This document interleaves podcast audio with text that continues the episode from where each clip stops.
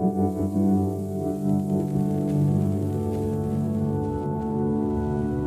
Image of Birth Podcast. Herzlich willkommen zu dieser neuen Podcast-Folge von The Image of Birth, der kreativen Bewegung für Birth Empowerment.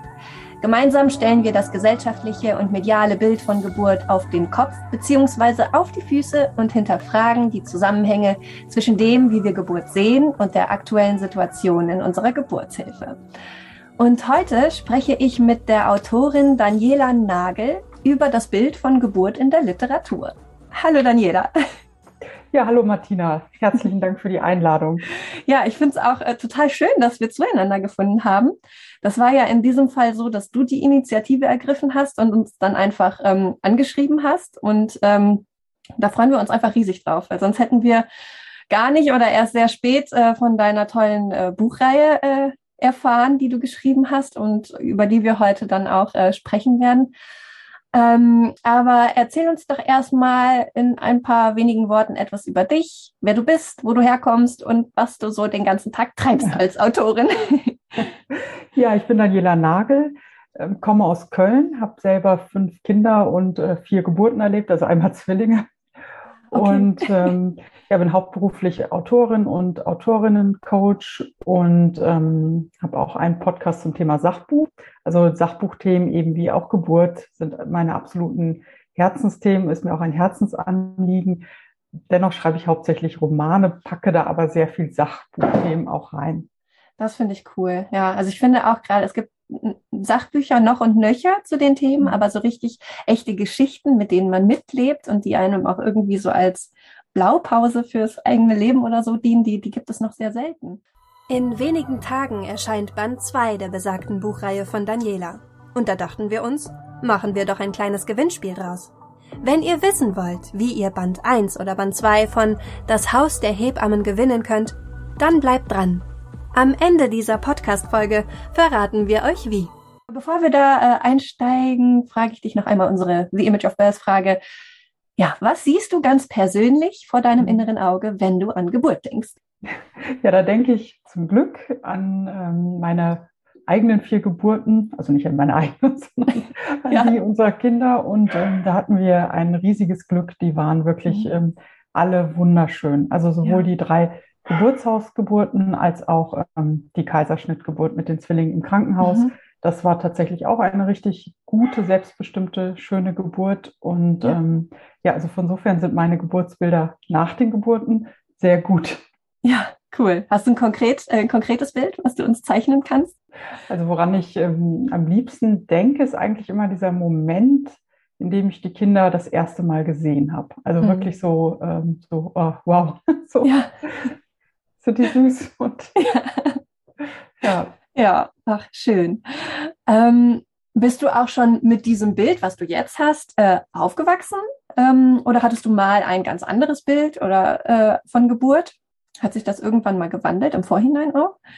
Ähm, ja, definitiv. Mhm. Also ich habe äh, sehr jung mein erstes Kind bekommen mit 22. Ah, ja. Und das ist ja ähm, so ein, naja, also davor ist es ja so, man glaubt den Erwachsenen ja zum Glück, in manchen Punkten sowieso nicht. Und ich kann mich immer sehr gut an eine sehr liebe Tante erinnern, die aber immer gesagt hat, oh, Geburten sind so, oder ihre, sie hatte zwei Kinder, ja. ähm, das ist so schrecklich. Eigentlich müssten alle Frauen zu Märtyrerinnen erkoren werden. Und ähm, also wirklich so mit so einem Ausdruck, so, oh, da guckt man lieber nicht mehr genau hin ja. und macht man nicht so oft.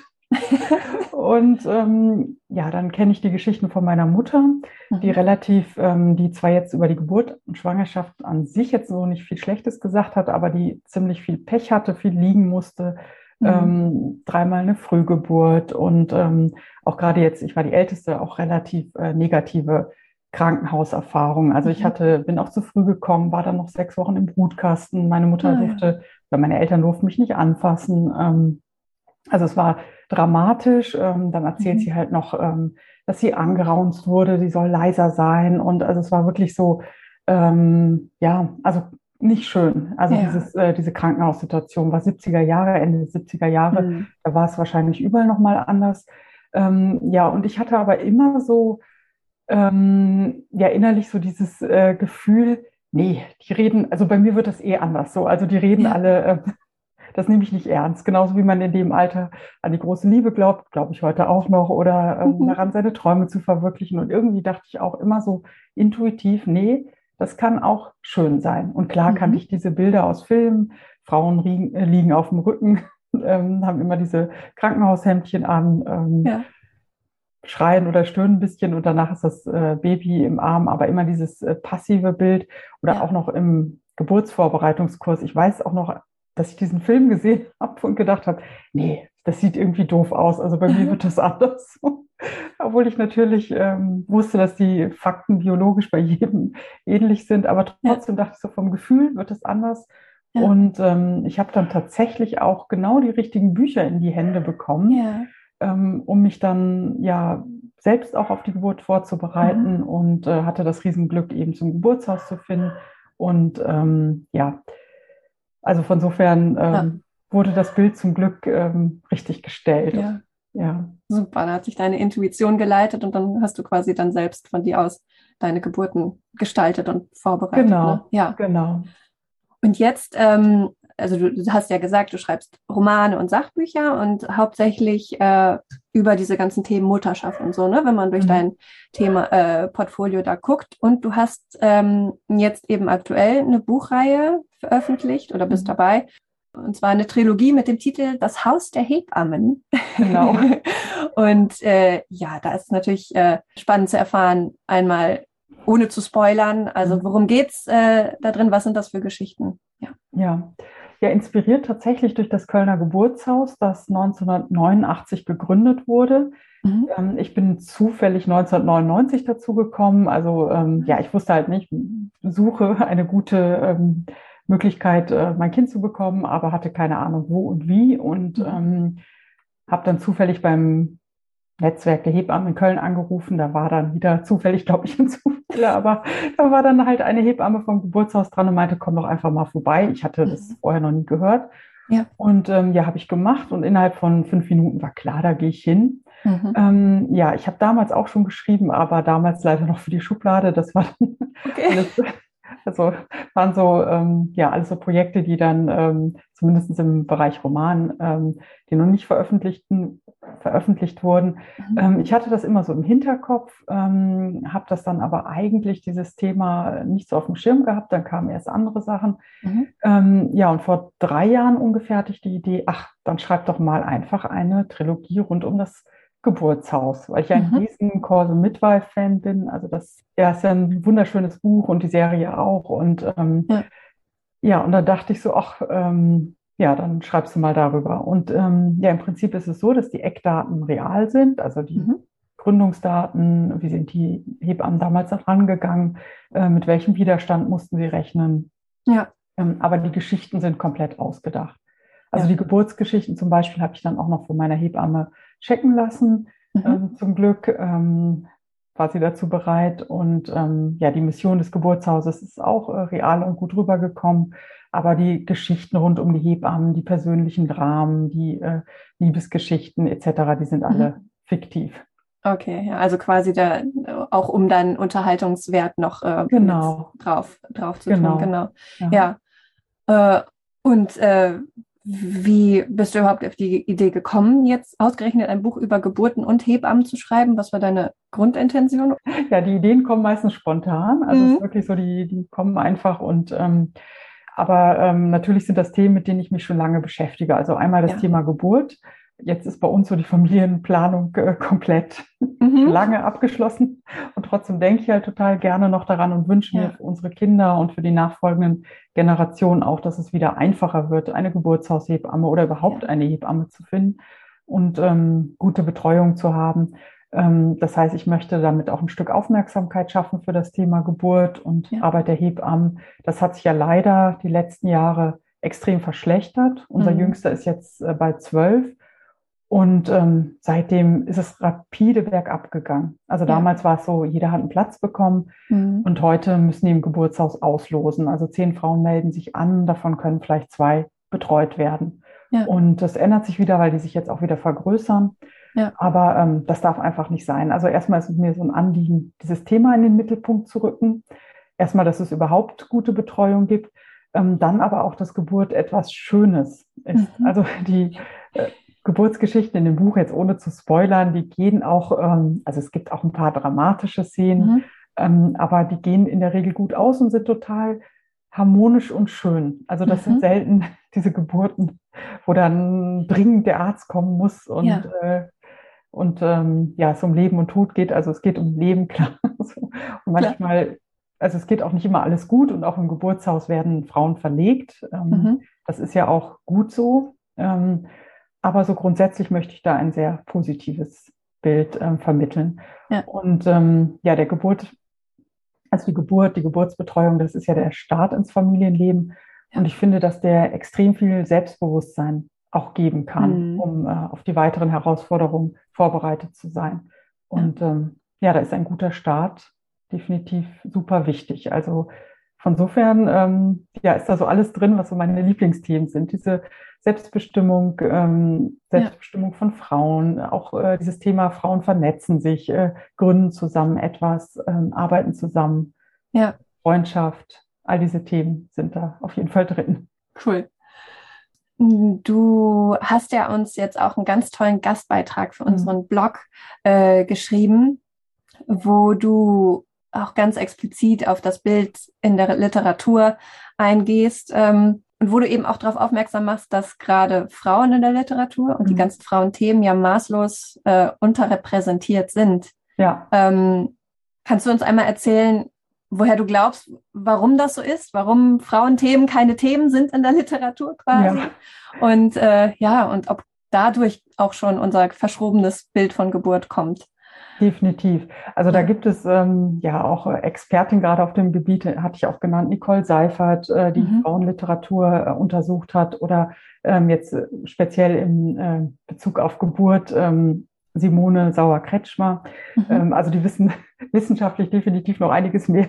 Genau, aber definitiv ist es so, dass ähm, erstmal Frauenthemen abgewertet wurden, grundsätzlich. Das heißt, wenn man über Familie, Geburt, ähm, Beziehung schreibt, gilt das schon mal als, ja, schnell so als niedere oder seichtere Literatur. Mhm. Ähm, es war ja auch so, dass viele Frauen tatsächlich unter Pseudonym veröffentlicht haben, ja. um überhaupt ernst genommen zu werden. Und ähm, dann haben sie sich natürlich ähm, also davor gehütet, die ganzen Frauenthemen in ihren Büchern zu verarbeiten, ähm, um sich eben auch nicht als Frauen zu outen. Also okay. von insofern waren sie so schon viel weniger repräsentiert. Mhm. Ähm, ja, dann waren einfach diese patriarchalen Strukturen, dass eben ähm, Frauen gar nicht äh, veröffentlichen durften, nicht unterstützt wurden. Mhm. Ähm, die äh, haben das Ganze eben noch weiter befeuert, dass ähm, ja, also diese Frauenthemen immer so als Nischenthemen oder häusliche Themen oder so abgewertet wurden. Ja, ja. Ja, und es war natürlich auch lange so, dass ähm, ja, also wenn man schon Autorin oder selbstständig oder sich selbst verwirklichen wollte, dann war das mit Mutterschaft nicht vereinbar. Ah, also ich glaube, so selbst Virginia Woolf äh, konnte sich nicht vorstellen, dass eine Frau mit Kindern ähm, mhm. frei und selbstbestimmt sein konnte. Konnte sie vielleicht in dem Maße früher ja. auch nicht. Ne? Ja. Ähm, siehst du heute eine Entwicklung? Gibt es mehr Frauengeschichten? Also klar, im Sachbuch, finde ich, sieht man das absolut. Und jetzt äh, bei Romanen, Belletristik und so weiter? Mm, ja, ich würde sagen, also es ist natürlich immer sehr subjektiv, weil mhm. ich unheimlich gern Frauenbücher lese, ja, von Frauen geschrieben. Deswegen habe ich so das Gefühl, es gibt mhm. ganz viel. Ich habe auch das Gefühl, ich kenne nur Autorinnen. Ah, ja, ähm, ja.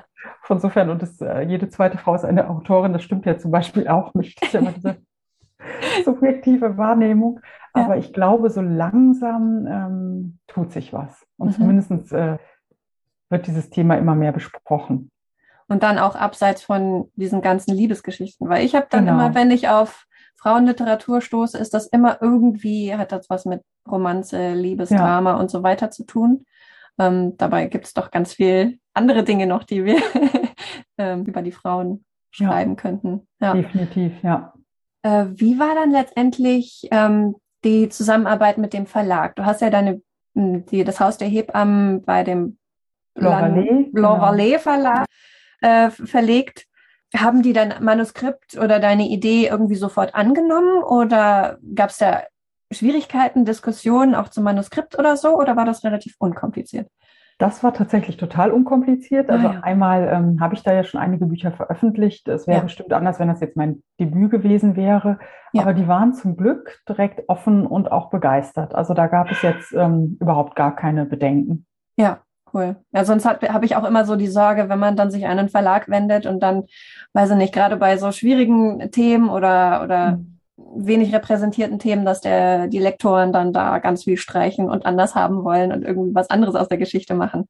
Nee, zum Glück nicht. Also ja. das war, ähm, also da waren die sehr unterstützend und ähm, also klar, Geburtshaus ist natürlich ein ähm, auf den ersten Blick Nischenthema, gibt es relativ wenige ja. und ich glaube, es kommen unter drei Prozent der Kinder im Geburtshaus tatsächlich zur Welt. Ja. Aber ähm, aber das Thema Geburt, krank, also ne, diese Krankenhaussituation, genau wie bei Charité oder Corso Midwife, also das ist ja schon was, was die Menschen grundsätzlich ähm, interessiert. Ja, das ist äh, sehr vorbildlich für den ja. Verlag. Auf jeden Fall. Also da hatten wir ganz ehrlich so ähm, im privaten Umfeld ähm, oder ähm, damals, ähm, ja, als wir mit unserem Kinderarzt gesprochen haben, als ich mit dem zweiten schwanger war, mhm. ähm, also da kam mehr Widerstand. Also Nein. beim Buch ist es ja Fiktion. Ja. ich glaube, da, ähm, da stehen ja. diese Gedanken nicht so im Vordergrund, ob das jetzt sicher ist oder nicht. Ja. Aber ich kann mich an unseren äh, Kinderarzt erinnern, äh, alter Schule, netter Mann, aber so mhm. ganz alter Schule. Ähm, als wir dann unserem Kinderarzt gesagt haben, dass äh, wir vorhaben, halt das zweite Kind dann auch im Geburtshaus zu bekommen, mhm. da meinte er, ja, sind Sie wahnsinnig und haben Sie ja Glück, dass das erste überlebt hat und also ganz schlimm. Ja. Ähm, haben wir uns jetzt trotzdem nicht von abhalten lassen. Äh, meine ja. Frauenärztin war zum Glück von Anfang an immer total pro Geburtshaus. Ähm, das ja. war so gar kein Problem, aber ähm, ja, es gab auch ähm, Leute im Bekanntenkreis, die dann gesagt haben, nee, würde ich nie machen und ist doch viel zu unsicher ja. und so weiter. Ähm, also da muss man sich, oder man muss sich überhaupt nicht rechtfertigen, aber ähm, auf jeden Fall gab es da schon auch Gegenwind. Ja. Und äh, hältst du da ähm, ja das Bild in den Medien und auch in der Literatur also als mitschuldig daran, dass wir da immer vor so vielen Vorurteilen äh, bezüglich Geburt und Sicherheit und so stehen? Ja, definitiv, das ist so. Also allein auch sowas, ähm, ja, wenn man mal überlegt, welche Geschichten werden weitererzählt, natürlich ja. immer nur die dramatischen. Ja. Und natürlich möchte es auch nicht schönreden, Geburt äh, tut auch weh. Also mhm. wohl auch Frauen, die keine Schmerzen haben, aber ähm, ja. also mir hat es definitiv wehgetan. Ähm, ja. Und trotzdem war es ähm, eine gute Erfahrung. Und ähm, es waren immer selbstbestimmte, schöne Geburten, aber ähm, nee, definitiv. Also gerade in Filmen oder Büchern. Da geht es doch, ähm, also Geburtsszenen sind natürlich auch immer ein Aufhänger dafür, dass äh, der Plot spannend wird, dass was passiert, ja. dass es einen Notfall gibt, dass entweder ne, der Blasensprung im Supermarkt ist ja noch harmlos, ist was ja. zu lachen vielleicht. Aber ansonsten ist das die Gelegenheit, um den rettenden Arzt kommen zu lassen, um mhm. es spannend zu machen, um es richtig so ähm, ja auf die Spitze zu treiben und es um Leben und Tod gehen zu lassen. Und die ja. meisten Autoren, Drehbuchautoren, ähm, die ähm, haben ja oft gar keine eigenen Geburten erlebt, mhm. sondern die recherchieren ja oder die haben ja die Bilder von anderen Filmen wieder im ja. Kopf oder von ja. diesen Horrorgeschichten, die erzählt werden. Ja, ähm, ja von sofern ähm, befeuert sich das dann immer wieder gegenseitig, diese. Vorstellung. Ja.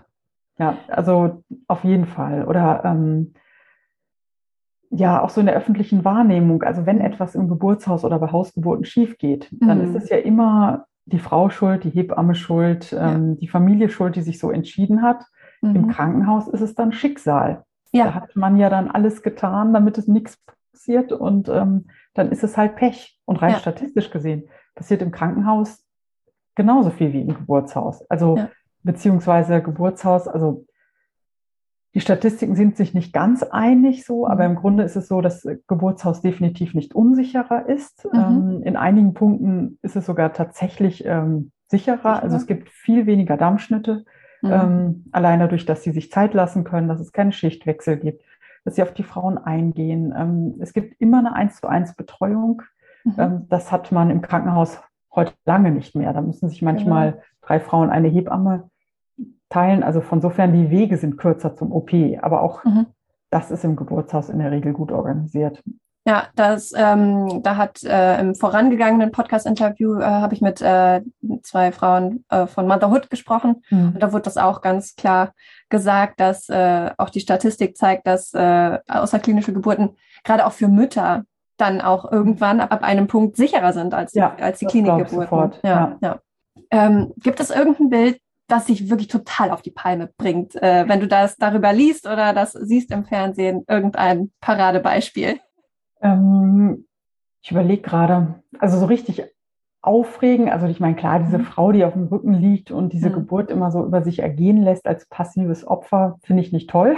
Mhm. Finde ich gerade ermutigend. Ähm, regt mich jetzt aber noch nicht so auf, was mich tatsächlich aufregt. Ich habe letztens noch mal gegoogelt, da ging es um Sicherheit von Geburtshäusern. Mhm. Ähm, ja, dass da wirklich äh, immer noch sehr äh, gehetzt und sehr ähm, also, dass es immer noch Stimmen gibt, so nach dem Motto äh, unverantwortlich. Mhm. Und das finde ich schlimm. Ich finde, da sollte man gerade den Frauen viel mehr Verantwortung auch ähm, mitgeben und zutrauen, auch, ja. ähm, dass sie sich eben entscheiden können. Ja. Also ich, wir hatten zum Beispiel einen umgekehrten Fall jetzt bei unserem Zwilling. Mhm. Ähm, die durften ja leider im Geburtshaus nicht zur Welt kommen. Die ja. wurden zwar betreut in der Schwangerschaft, ich mit ihnen, aber und die Nachsorge auch.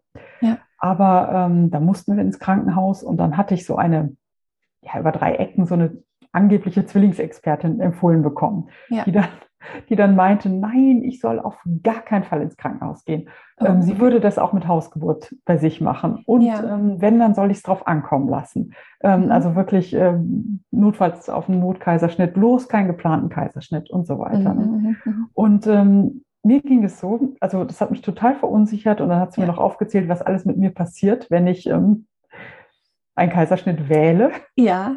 Psychische Schäden bei mir und den Kindern. Und okay. ähm, ja. also es waren auch wirklich äh, ziemlich dafür, dass wir uns noch nicht mal kannten. Ich habe sie mhm. nur einmal angerufen, ja. ziemlich übergriffige ähm, Thesen dabei. Ja, ja.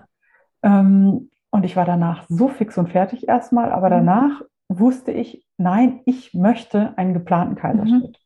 Ja. Und äh, ich möchte auch nicht auf wen warten oder irgendwas. Ja. Und es hat sich im Nachhinein genau als die richtige Entscheidung rausgestellt. Ähm, die Kinder lagen so, dass es schlicht und einfach nicht geklappt hätte. Ich hatte dann auch an dem Tag ähm, ganz leichte Anzeichen von, also noch, es war noch keine Gestose oder so, aber es hätte mhm. so in die Richtung gehen können, so ne, geschwollene Knöchel, äh, Blutwerte waren ein bisschen schlechter. Das heißt, hätte ich jetzt noch eine Woche oder zwei auf, den, ähm, auf die Wehen gewartet, hätte es vielleicht auch schief gehen können. Ja. Ähm, und ich denke, das sollte wirklich jede Frau selbst entscheiden können. Also es gibt mit Sicherheit ja. auch Frauen, die sagen einfach, ähm, bitte, liebe Frauenärztin, entscheid du das für mich und das mhm. ist ja auch in Ordnung. Ja. Aber ähm, wenn sich eine Frau ähm, ja dazu befähigt fühlt, sich zu entscheiden, dann soll man ihr das auch zutrauen und nicht ja. dieses, du bist an, unverantwortlich oder ja. Angst machen, sondern sie wirklich darin bestärken. Ja, und das finde ich auch immer das Allerwichtigste daran, dass überhaupt erstmal die ganzen Informationen ähm, da sind und äh, ja. verfügbar sind und man nicht durch Zufälle darauf stößt, ne, wie du. Ich bin auch ja. durch Zufall nur auf das Thema gekommen und äh, wäre das nicht da, wären meine Geburten vielleicht auch ganz anders verlaufen. Aber dass das so wichtig ist, erstmal überhaupt zu wissen, wie, wie kann Geburt aussehen, ne? die ganze ja. Bandbreite davon. Und dann kann ich erst eine aufgeklärte und informierte Entscheidung treffen genau. und überhaupt erst die Verantwortung übernehmen dafür. Ne? Und man sieht an deinem Beispiel auch direkt, dass äh, ja diese Angstmache ja auch von der anderen Seite äh, funktionieren kann. Ja, ne? ja, ja.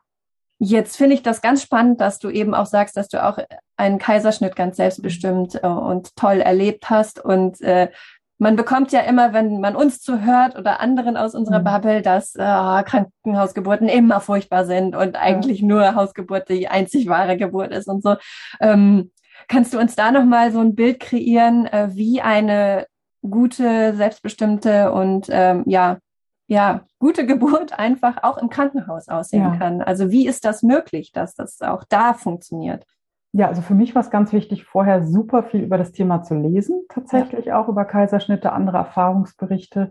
Dann fand ich so ganz so Kleinigkeiten. Also auch mhm. dieses, äh, für mich war das einfach, wir hatten schon zwei kleine Kinder zu Hause, für mich war das irgendwie sogar wichtig, diesen Termin planen zu können. Ja. Also am Abend vorher noch mit meinem Mann ausgegangen und am nächsten Morgen gab es dann den Kaiserschnitt und ähm, ja ähm, also das hat mir geholfen. Mhm. ähm, werden wahrscheinlich manche auch den Kopf schütteln, aber äh, für uns war das gut. Ja. Ähm, dann war es ein relativ kleines Krankenhaus. Äh, die Geburtshaushebamme ist ausnahmsweise mitgekommen. Das fand ich ganz toll. Also, mhm. dass wir da halt eben auch eine Beleg oder sogar zwei Beleghebammen hatten. Ach, super. Ähm, ich fand es toll, dass sie zum Beispiel nicht fixiert haben. Das ähm, mhm. weiß ich gar nicht, ob man das heute überhaupt noch macht, aber damals ja. haben das einige Krankenhäuser noch gemacht, ne, dass man ah, dann ja. an den ähm, Arm fixiert wird, damit man nicht aufspringt oder sowas. Mhm. Ähm, das finde ich zum Beispiel auch unangenehm. Also weiß ich Klar. nicht, aber die haben es nicht gemacht, äh, solche ja. Kleinigkeiten. Es war einfach äh, heimlich, es war schön. Mhm. Ähm, es war auch, ähm, ja, wie soll ich sagen, also die waren sehr zugewandt. Ähm, also da war es auch so, dass der Arzt gesagt hat, wir können es auch normal probieren zum Beispiel. Ja. Da habe ich gesagt, mhm. nee, ich möchte es aber nicht. Ja. Es ist einfach geplanter Kaiserschnitt und und dann hat er nicht versucht, mich zu überreden, hat er gesagt, ja, okay, wenn Sie das so möchten, dann machen wir das so. Also diese, ja, einfach diese ganzen Kleinigkeiten. Wir konnten dann zusammen, mein Mann und ich, dann mit den Zwillingen auch ähm, fünf Tage da in einem Zimmer zusammen ah. schlafen. Also wir hatten von Anfang an dann auch Rooming in mit den ja. beiden. Und ähm, ja, die ganze Betreuung war einfach nett und fürsorglich und ähm, ja. entspannt. Und wahrscheinlich auch immer in Kommunikation und Verbindung mit dir, ne? Also ja, ja, genau. Und es war es war eben auch das Krankenhaus, wo meine Hebamme damals gelernt hatte oder ja. Lange gearbeitet hatte. Das heißt, die kannte alle und hat das ein kleines Krankenhaus. Das macht ja. vielleicht auch noch was aus. Ja. ja. War das auch in Köln dann? Genau, das war Hohenlind, also kann ich nur empfehlen. okay, cool. Ja. also auch gerade, also Köln ist da echt äh, gut aufgestellt, habe ich das Gefühl, eben auch mit dem Geburtshaus. Also die engagieren sich ja auch viel und schon lange auch zu den genau. Themen. Ne? Und ich war einmal dort, äh, als es ähm, ich weiß, äh, Kölner Geburtstage oder so, wo es dann auch, wo dann Filme gezeigt wurden und äh, ne, ganz viele, ein toller Informationsnachmittag war das. Also da, ja, erlebe ich Köln echt als äh, ja. tollen Vorreiter. Ja, es gibt auch ein zweites Geburtshaus jetzt. Gibt es auch noch. Ach, ja. wie schön. Ja, ja toll. Ja, direkt neben der Uniklinik, also auch äh, super angebunden. Ja. ja, Da sieht man, äh, was das ausmacht, wenn Kapazitäten verfügbar sind. Ne? Ja. Und dann können auch überall die guten Geburten stattfinden, ja. Wie lange ist die Zwillingsgeburt her? Ähm, die werden jetzt 17 bald, ja. Oh, okay, ja. ja, ja. Meinst du, du könntest das heute auch nochmal so erleben? Also, nee, ich fürchte nee. nicht. Also mhm. ähm, gut, ich äh, hätte natürlich immer die Hoffnung, Klar. dass ich da auf mein altes Team zurückgreifen könnte. Aber mhm. ähm, nee, wenn ich das jetzt, ähm, gut, jetzt ist äh, mit 44, stellt sich für mich die Frage jetzt. Klar, ist nur hypothetisch. Aber, aber rein hypothetisch, nee. Also wenn mhm. ich jetzt ähm, die Freundin äh, sehe, die jetzt gerade ihre mhm. ersten Kinder bekommen, die haben wirklich Probleme, überhaupt eine Hebamme zu finden. Ja. Ähm, die dann das Glück hatten, auch im Geburtshaus ähm, zu landen. Denen ging es sehr gut. Mhm. Ähm, definitiv. Aber ähm, ich weiß da wirklich von einigen, die wirklich gebangt haben, überhaupt eine Hebamme zu finden. Ja. Das finde ich ähm, ganz schrecklich. Ich glaube, wenn man eine hat und Platz im Geburtshaus ist, es kein Problem. Aber wenn mhm. nicht, dann ja, ja, möchte ich damit nicht tauschen. Also ich weiß gar nicht, ähm, damals beim ersten war ich, glaube ich, schon im vierten Monat oder vielleicht auch schon im fünften, ich weiß es gar nicht mehr. Ich glaube, ja. relativ früh war es, so kurz am dritten, ähm, als ich mich auf die Hebammensuche begeben habe. Und heute muss man das ja schon quasi nach dem Schwangerschaftstest sofort ja, machen. Genau. Ja. Und manche machen das ja auch, ne, sie hatten beim, erst, beim ersten Kind eine Hebamme und dann hm. Wird schon bei der Planung so, wir planen dann und dann das zweite. Kannst du da vielleicht oder bist du im Urlaub? Ne? Ja, genau. verrückt. Ja. ja. Und auch seit es diese ähm, Fallpauschalen gibt, ne, ist, glaube ich, ja. auch noch deutlich mehr Hektik in den Krankenhäusern. Ja, die Hebammen werden ja auch nicht besser ähm, mehr, also die kriegen kaum Geld, wenn die Geburt länger dauert, bekommen genau. sie kaum mehr Geld. Ähm, also von ja. sofern ist das ein ganz anderer Stresspegel, gerade im Krankenhaus. Genau. Also wie ich das so weiß, werden nur bestimmte Stunden bezahlt mhm. und, äh, und immer wenn Interven Interventionen eingesetzt werden, gibt es auch nochmal was obendrauf. Mhm. Aber für eine entspannte Geburt, die ein bisschen was länger dauert, mit gesundem Kind und äh, gesunder Mutter, da kriegt der Kreis also ungefähr gar nichts für. Genau. Und ich hoffe inständig, dass sich da jetzt was ändert mit den neuen ja. Leitlinien und äh, ja. das Thema kommt ja jetzt auch wieder ins Bewusstsein der genau. Leute. Ähm, ja, gibt es noch etwas zu deinen Romanen zu sagen, die dir noch etwas, was dir ganz wichtig ist, ähm, was du hier noch loswerden möchtest? Mhm. Ja, also ich habe so gemerkt, also ich dachte, ich hätte schon ein absolut aufgeklärtes wunderschönes Geburtsbild und ähm, ja. merke aber auch, dass es da auch noch neue Sichtweisen gibt, immer ah, noch. Ja. ja. Ob ich die jetzt, ähm, also zum Beispiel das Thema ähm, Geburt mit Geschwistern. Ja. Das äh, verarbeite ich dann im dritten Band. Mhm. Ähm, das war etwas, ähm, was damals für uns noch überhaupt nicht auf dem ja, auf dem Radar war. Ja. Also äh, die Kinder sind ja, die großen beiden sind recht eng, dann die Zwillinge, dann ähm, bei dem Jüngsten haben alle vier Großen das nochmal so richtig erlebt, wie das ist, so ein Baby zu haben. Und ja. dadurch, dass die ambulant waren, ähm, die mhm. Geburten ist auf den Kaiserschnitt, ähm, haben die Geschwister ihre neuen Geschwister dann auch immer ganz schnell kennengelernt und das ja. war immer sehr schön und zauberhaft. Aber auf die Idee, jetzt die Geschwister bei der Geburt äh, dabei zu mhm. haben, wäre ich nie im Leben gekommen. Also das ja. war für mich komplett absurd. Ja. Dann habe ich das allerdings jetzt ähm, bei anderen, auch über Instagram. Da ist auch Instagram wirklich eine. Quelle für Inspiration. Habe ich gesehen, dass das einige gemacht haben und dass es dann auch so ein Familienevent war. Mhm. Ich weiß immer noch nicht, ob ich es gemacht hätte, wenn ich damals die Möglichkeit gehabt hätte. Ja. Aber ich finde es eigentlich total schön, diesen Gedanken.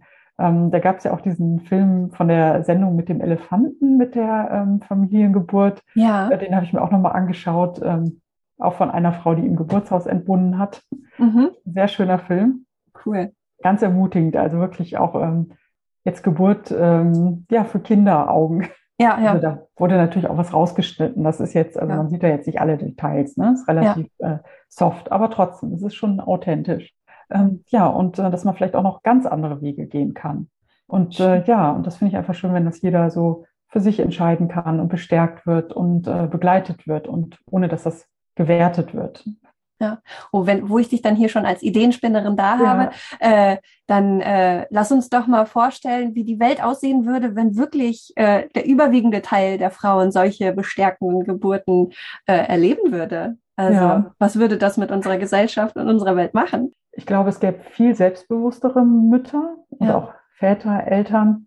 Die Beziehung, ähm, ich denke, wenn es gut läuft, kann es auch die Beziehung zwischen den Partnern stärken, wenn sie die Geburten gut zusammen erleben. Ähm, ich denke, dass es auch die Bindung zum Kind stärkt, definitiv. Ja. Ich glaube auch, dass es mehr Kinder geben würde, ja. weil ich, ja, weil ich ähm, auch schon immer wieder von Frauen gehört habe, so, ja, ich liebe mein Kind über alles, aber die Geburt war so schlimm, mhm. das möchte ich einfach nicht nochmal erleben. Ja. Kann ich, ähm, ja, je nachdem, was passiert ist, kann ich das auch verstehen. Ja. Ähm, und ja, ich weiß nicht, inwieweit sich die Welt verändern würde. Ich denke auch immer, ähm, also gerade wenn ich jetzt so im Hinblick auf Krieg und Gewalt und ja. ähm, ich denke mal so als, ähm, also ich will jetzt auf gar keinen Fall sagen, dass Frauen per se die besseren Menschen sind, auf gar keinen Fall. Ja. Aber ähm, ich denke, wenn man wirklich erlebt hat, was es bedeutet, so ein Kind auf die Welt zu bringen, ähm, ja. dieser Kraftakt oder dieses, ja. ähm, also ja, auch dieses äh, Zauberhafte und Besondere daran. Also wie kann man das einfach angreifen? Ähm, mhm. Wie kann man ja, wie kann man überhaupt Gewalt anwenden? Also ja. das ist, ähm, ja. aber trotzdem, ich denke immer so, wenn man wirklich das erlebt hat, dann kann man eigentlich dieses Leben nicht wieder zerstören. Ja. Und wenn das so mehr im Bewusstsein wäre, also wenn ich jetzt an diese tausenden Soldaten, jungen Männer auf beiden Seiten mhm. denke, ich meine, äh, ich muss dann wirklich ganz oft an die Mütter denken. Ja. Man weiß es nicht, was Krieg oder was Gewalt mit einem macht. Also, äh, aber trotzdem, ich denke immer so, ähm, ja, wenn dieser Anfang den Menschen bewusster wäre, würde vielleicht auch das restliche Leben anders aussehen. Mhm. Ja. ich habe nämlich auch immer das Gefühl, also gerade wenn wir entbunden wurden oder ein Kind mhm. entbunden haben, ja, haben wir eigentlich nicht, also es würde, wurde uns entbunden, mhm. dass das uns gleichzeitig auch wirklich entbindet von unserer, von unserem Lebensraum irgendwie, also von, ja. von Mutter Erde. Und dann äh, verlieren wir irgendwie die Bindung zu allem. Also nicht nur zum Kind oder zu mhm. unserem eigenen Körper verlieren wir die Verbindung, sondern auch zu unserem Lebensraum, weil wir vielleicht dann einfach so in dem, es muss ja nicht mal ein Trauma sein, ne? aber ja. wir stecken dann nur da in diesem Thema drin. Und ich glaube auch, wenn wir diese, je mehr Frauen diese bestärkenden Geburten erleben, desto, mhm. naja, wie du schon sagtest, das Selbstbewusstsein steigt, das Bewusstsein für die Macht und die Kraft des mhm. eigenen Körpers steigt. Ja. Und dann ist ja auch die Frage, wer kann uns denn dann noch klein kriegen? Also wenn ja. wir sowas geschafft haben. Ne? So ging es mir nach der Geburt. Ne? Also da dachte ich so, boah, was habe ich mir all die Jahre Sorgen gemacht über mhm. mich und meinen Körper und wie ich aussehe und wie ich äh, auf andere wirke. Und, und nach den Geburten war das so, hallo, ich habe hier ein Leben erschaffen. ne, was für ein krasses ja. Geschöpf bin ich hier? Und ne, also es könnten Industriezweige schon einpacken, äh, wenn, ja. wenn die Frauen dieses Selbstbewusstsein hätten. Und ja, ich, ich, ich glaube das auch, dass äh, ja, allein schon, weil Frauen dann aufhören würden, Sachen mit sich machen zu lassen ja. oder sich, sich das gefallen zu lassen. Ne? Also, Definitiv. ja, ja. gebe ich dir absolut recht. Ne? Ja. Gleichzeitig ist mir da auf jeden Fall noch wichtig zu betonen, dass man mhm. jetzt nicht ähm, Mutter sein muss, um ein, ähm, ja, ein besonders, also man kann auch ohne Absolut. Mutterschaft oder auch ja, ja. als Mann so ja, ein ähm, starker Mensch sein, aber trotzdem, ne, wenn das einfach so in, ja, gesellschaftlich in einem anderen Bewusstsein ist, ne, das würde schon ganz viel bringen. Ja, ja. es, es, reicht ja schon, wenn man selbst äh, äh, würdevoll auf die Welt gekommen ist. Ne? Ja. Also da hat man dann ja selbst schon einen ganz anderen Start, als wenn ja. der eigene Start schon schwierig war. Und auch das macht genau. einen äh, ja kraftvoll. Und natürlich, also stark sein, Frau sein, äh, ist nicht verknüpft mit, äh, mit Mutter sein. Genau. Nein, aber es ist auf jeden Fall ein Weg. Es ist ein Weg, ein ja. Ein krasser Weg auch. Ein krasser Weg. Ja. Und es ist eben auch ein, ein, sehr guter Hebel, um auch wiederum Frauen zu unterdrücken, wenn man eben ja. die Geburten, ähm, also wenn man da eingreift. Und äh, ja, die Frauen bricht dadurch, ob ja. das nun gewollt systematisch ist oder ob das einfach so hingenommen wird und man da nicht drauf guckt. Aber ähm, ja, Definitiv. Also das ja. kann man, glaube ich, mit einer schlechten Begleitung äh, in jedem Fall auch tun. Ja. ja. Ähm, vielleicht können wir jetzt einen, einen Schritt noch weiter denken. Mhm. Also was glaubst du, welche Geschichten generell müssen denn noch erzählt werden? So, es hört ja wahrscheinlich nicht beim Thema mhm. Geburt auf. Gibt es noch für dich persönlich noch weitere Geschichten, die du erzählen willst oder wo du denkst, dazu brauchen wir noch Geschichten? ähm, gute Frage. Also grundsätzlich erstmal zum Thema ähm, ja immer noch Geburt, also dass Frauen da wirklich die als Subjekt erzählen und gezeigt werden und nicht als Objekt, ähm, ja. das diese Geburt erleidet. Ähm, die Gefühlsebene der Geburt, finde ich, kommt viel zu kurz. Also mhm. es geht in der Regel immer nur um diese medizinischen Fakten. Ja. Oder vielleicht, oh, es hat super weh getan, es war total dramatisch. Oder mhm. ähm, gut, manche sagen, es war auch total toll, aber die werden dann manchmal schon skeptisch ja. Tatsächlich ist das ähm, so. dass man wirklich diesen, ähm, ja, diese psychologische ähm, Dimension der Geburt, dass man da wirklich auch gestärkt werden kann. Und ja. ähm, also es gibt jetzt immer mehr diese Diskussion um traumatische Geburten, aber mhm. es gibt mhm. ja auch das Gegenteil, dass Geburten ja. äh, Traumata vielleicht sogar auflösen oder ähm, Frauen viel stärker daraus hervorgehen, als sie reingegangen sind. Und dass ja. sie eben auch die Fähigkeit dazu haben. Ähm, und dass es nicht der Arzt macht oder auch nicht die Hebamme macht das, ne? sondern Frau und Kind machen das in der Regel zusammen. Ja, ja. also das ist definitiv ähm, ja etwas, ähm, was noch öfter erzählt werden kann. Was mir noch zu den ähm, neuen Geschichten, die wir brauchen, äh, eingefallen ist, oder ich habe da immer so eine Podcast-Folge im Hinterkopf, und zwar von der Maike Stoverock. Die hat ja das Buch äh, Female Choice geschrieben mhm. und hatte dazu so eine eigene äh, Podcast-Serie noch mit sechs Folgen oder so. Und die hatte einmal in Folge drei war das, glaube ich, eine Theologin zu Gast. Und die haben halt darüber gesprochen, so was bedeutet eigentlich ein erfülltes Leben zu leben und wie wirkt sich dieser Wunsch auf unsere Formen der Partnerschaft und der Sexualität und des Familienlebens und so weiter aus. Und da ist es ja genauso wie du in dem Gastbeitrag direkt am Anfang geschrieben hast, da, also wenn es um Beziehungen geht oder so, da kennen wir auch nur dieses eine Standardbild, diese eine Hollywood-Version mhm. von dem Zweierpärchen, äh, das sich auf äh, tragische oder lustige Art ineinander verliebt und dann als Seelenverwandte auf ewig zusammen mit ihren X-Kindern da über die Erde wandeln. Mhm. Ähm, worüber, wobei wir dann über dieses gar nicht mehr, gar nicht mehr viel erfahren, weil meistens endet das dann mit dem Zusammenkommen und wie sie mhm. dann leben, wissen wir ja schon gar nicht mehr. Und, ähm, und dabei gibt es ja eigentlich so eine, ja, eine Varianz von unterschiedlichen Lebensmodellen, wie mhm. man leben kann. Aber wir kennen diese nicht, weil es dazu ja. keine Geschichten gibt. Ne? Also weder ja. im Kino noch zwischen den Bücherregalen. Und, ähm, und ganz persönlich, ich vermisse dann echt so Geschichten auch, die so, die so richtig feministisch sind. Also mhm. nicht nur Geschichten mit starken Heldinnen, sondern vielleicht auch wo die Geschichte in einer post- oder präpatriarchalen Welt spielt oder ja. sowas. Ne? Also ja. Ähm, ja, wie lebten die Menschen abseits von dem Patriarchat? Das ist ja gerade mal 8000 Jahre jung. Ne? Also mhm. was war davor und können wir uns das überhaupt vorstellen? Und äh, klar, die Unterdrückung der Frau hat uns erst diesen technologischen Fortschritt äh, ermöglicht, aber ja, vielleicht finden wir irgendwann so ein, ein Zurück, also natürlich mit den Errungenschaften, die wir in unserem Gepäck jetzt haben, also aber ein Zurück zu dem, was auch in unserem Zellgedächtnis ist. Ne? Ja. Also ne, dieses davor äh, war ja schon viel länger in uns oder bei uns. Ne? Und da finde ich auch, da dürfen wir nicht nur über den Tellerrand gucken, sondern in ganz andere Dimensionen, wenn es darum geht, ja. äh, äh, Geschichten zu schreiben. Auf jeden ne? Fall, finde ich auch. Ja, das stimmt. Und ich glaube, das Wichtigste ist, dass eben auch Menschen diese Geschichten schreiben, die ähm, das selbst leben oder erlebt ja. haben. Also natürlich kann man jetzt nicht alles, was man schreibt, selbst erlebt haben, wäre schrecklich. Ja, klar, Je genau. nachdem, genau. in welchem Genre man unterwegs ist. Aber ähm, ja. ganz schlimm finde ich ist, ja, wenn jetzt ähm, Autoren sich dann die Lebensbilder oder Wege anderer quasi aneignen, darüber schreiben, ja. ähm, ohne da wirklich drin zu stecken. Das spürt man auch, finde ich. Also mhm. natürlich kann man auch, ähm, also natürlich schreibe ich auch über ganz viele Dinge, die äh, komplett nichts mit meinem Leben zu tun ja, haben. Klar. Ich habe unterschiedliche Figuren und ähm, das bin niemals ich ja. in den Büchern, auch wenn da ganz viele Sachen von mir drin sind. Aber da finde ich es wirklich wichtig, dass ähm, dass wirklich, ja, dass sich Menschen ermutigt äh, fühlen, einfach über das, was sie erleben, ähm, mhm. auch zu schreiben und an die Öffentlichkeit zu gehen und ja. äh, das aus ihrer Sicht. Also nicht darauf zu warten, dass die Verlagswelt sich ändert, sondern ja. wirklich anfangen, selbst diese Geschichten zu schreiben, wie ihr das ja auch macht. Ne?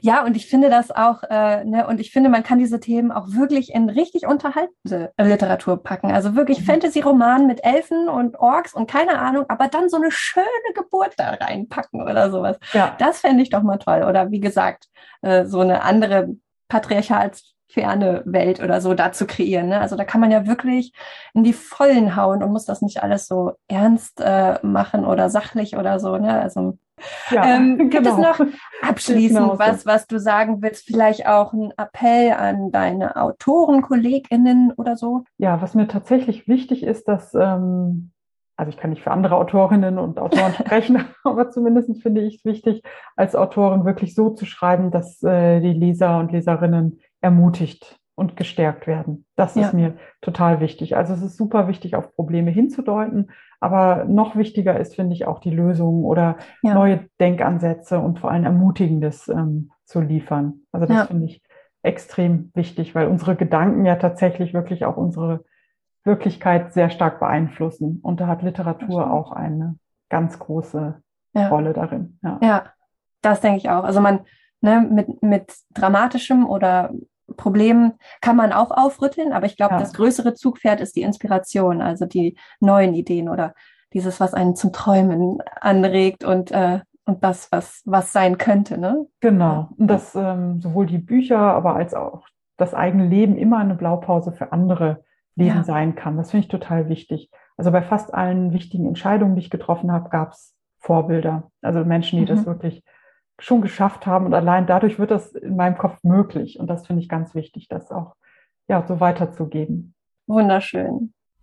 Und wie schon angekündigt, verlosen wir Band 1 und 2 von Das Haus der Hebammen. Was ihr tun müsst, um eines der beiden Exemplare zu ergattern, ist aufmerksam den Instagram-Accounts von The Image of Birth und von Daniela zu folgen. Dort findet ihr unseren Gewinnspielpost mit allen Infos zur Teilnahme. Teilnehmen könnt ihr zwischen dem 25. und 31. Juli 2022. Wer zusätzlich unseren Newsletter abonniert, erhält sogar eine doppelte Chance. Alle Links und weitere Infos findet ihr in den Show Notes. Ich glaube, dann sind wir soweit durch. Ja. Ähm, ich werde äh, alles, äh, alle wichtigen Informationen, wie man zu dir kommt, äh, ähm, in die Show Notes packen. Also Vielleicht kannst du noch kurz erzählen, du bist ja auch genau. Coach für, für Sachbuchautorinnen. Ähm, kannst du da einmal kurz erzählen, was du da noch machst oder welche Hilfe du anbietest? Ja, also wenn jemand ähm, mit seinem eigenen Sachbuchprojekt nicht weiterkommt oder von Anfang an Begleitung wünscht, ähm, mhm. dann biete ich immer wieder Coachings oder Schreibbegleitung an. Das geht von ähm, das Exposé schreiben, überarbeiten, die Leseprobe schreiben, überarbeiten, wie bewerbe ich mich, ähm, wie packe ich überhaupt das äh, Buchprojekt an, also am liebsten mache ich ähm, beim Coaching tatsächlich Sachbuch, aber ähm, ja. ab und zu auch Romanprojekte. Ja, ja. Und da ist es mir immer total, ähm, also da arbeite ich am, wirklich am liebsten mit äh, angehenden Autorinnen und Autoren mhm. zusammen, die so für ihr Thema brennen und begeistert ja. sind. Und ähm, ja, und jeder, jeder, der ein Buch veröffentlicht hat, ähm, der hat mal mit dieser Idee angefangen. Ja. Und äh, da unterstütze ich halt gerne, dass es real wird. Ja, ja. Genau. Ach, toll. Und dann findet man eben auch alle Informationen auf deiner Seite, genau. ne? danielanagel.de. Äh, genau. Da findet man deine Romane, dein Coaching-Angebot und auch dein Podcast, ne? Da genau. geht es genau. auch genau um das Sachbuch schreiben, so wie ich das ja. sehe, ne? Genau. Und ähm, ja, dann sage ich mal, äh, wenn ihr selbst Bock habt, äh, mit uns gemeinsam das Geburtsbild zu verändern, zum Beispiel mit eigenen Werken als Bildermacher oder Autor, dann schreibt uns an, mischt euch ein, äh, folgt uns auf Instagram, abonniert unseren Newsletter und unseren Podcast, denn genau jetzt ist die richtige Zeit, um zusammenzuarbeiten. Lasst uns mutig sein und gemeinsam ein neues, positives Geburtsbild schaffen. Vielen Dank, liebe Daniela. Ja, und, vielen Dank, äh, liebe Martina. Ja. Und viel Erfolg euch weiterhin. Danke, dir auch so. Ja, Dankeschön. Tschüss. Tschüss.